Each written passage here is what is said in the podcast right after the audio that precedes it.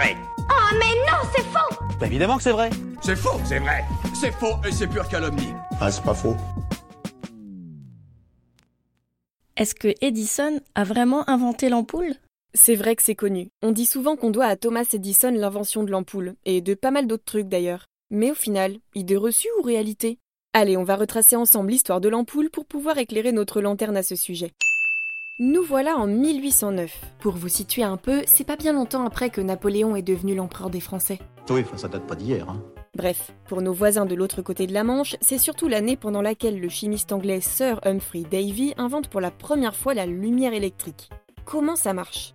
Il découvre qu'en connectant deux fils de carbone à une batterie et en attachant une bande de charbon de bois à l'autre extrémité des fils, surprise, le carbone se met à briller pendant un petit instant. Une idée lumineuse. Ce qui en fait ainsi la première lampe à arc ou lampe à incandescence. Et oui, ce petit bout de charbon qui brille n'est rien de moins que l'ancêtre du filament qui s'illumine dans les ampoules en s'échauffant. Le souci, vous l'avez déjà repéré, c'est que le bout de charbon ne s'éclaire qu'un court instant, pas forcément pratique ni économique pour une production industrielle. En plus, à mon avis, à l'époque, ça devait à peu près faire ce bruit-là. Bon, remarquez, c'est déjà ça. Mais il va falloir trouver un matériau plus efficace. Et justement, après lui, ce sont une bonne dizaine de scientifiques qui se lancent dans la course à la création de la lampe.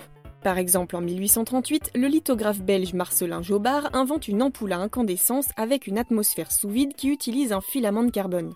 En 1840, c'est au tour du scientifique britannique Warren de Larue de s'y essayer. Il enferme un filament de platine enroulé dans un tube à vide et y fait passer un courant électrique. T'es au courant? Ouais, en gros, il se base sur le fait que ce fameux tube sous vide contiendrait moins de molécules de gaz susceptibles de réagir avec le platine.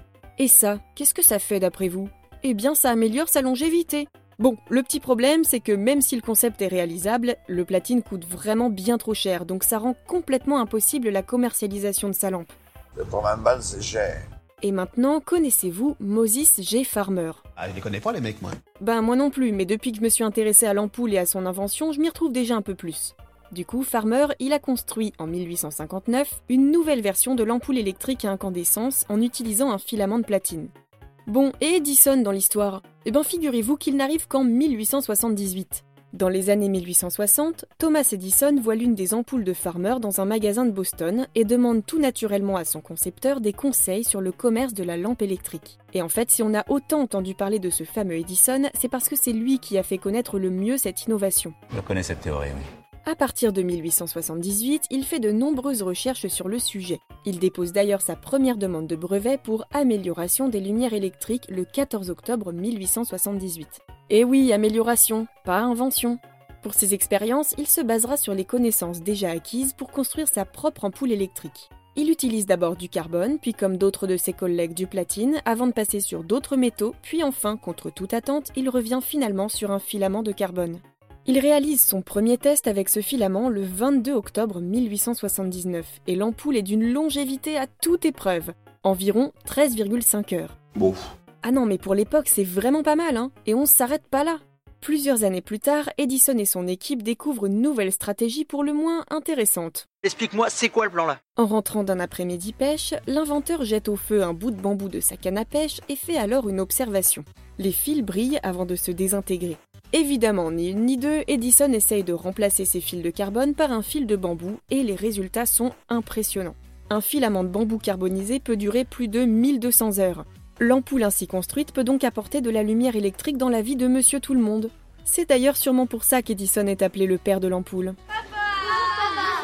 Quoi qu'il en soit, en 1880, c'est sur le bateau à vapeur Columbia que les lampes électriques à incandescence d'Edison sont utilisées pour la première fois. Pour réaliser tout ça, Edison se lie avec des hommes d'affaires très riches à New York et fonde ce qu'on appelait auparavant l'Edison Electric Light Company, qui deviendra quelques années après l'Edison General Electric Company.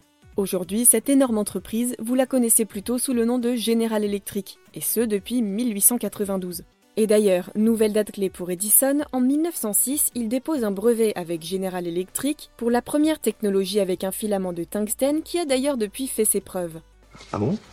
Et euh, pourquoi? Pourquoi? Le filament de tungstène, c'est le fil qui est encore à l'heure actuelle dans nos lampes à incandescence. Il produit de la lumière lorsqu'il est surchauffé par un courant électrique. Et depuis ces grands génies de l'électricité, l'ampoule n'a pas cessé de se diversifier. Aujourd'hui, vous pouvez trouver des lampes à incandescence, des lampes halogènes, des lampes fluo compactes ou encore des lampes LED et j'en passe. Au point qu'on imagine mal construire une maison sans lumière aujourd'hui, alors qu'il y a à peine un siècle, ce n'était pas forcément une évidence pour tout le monde.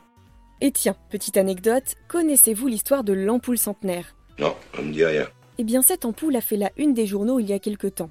Elle est allumée dans une caserne de pompiers de Livermore en Californie. Et ce, depuis plus de 100 ans. Et oui, elle éclaire cette caserne depuis tout ce temps sans que son filament ne se soit brûlé ou cassé. Elle a été produite par l'entreprise Shelby Electric Company dans l'Ohio en 1901 et apparemment elle n'a été éteinte qu'à deux reprises seulement.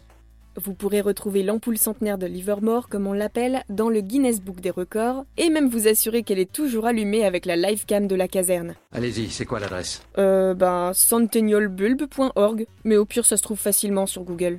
Bon allez, je vous laisse sur ça, moi j'ai une ampoule qui vient de griller justement. Et vous, vous avez d'autres idées reçues à débunker?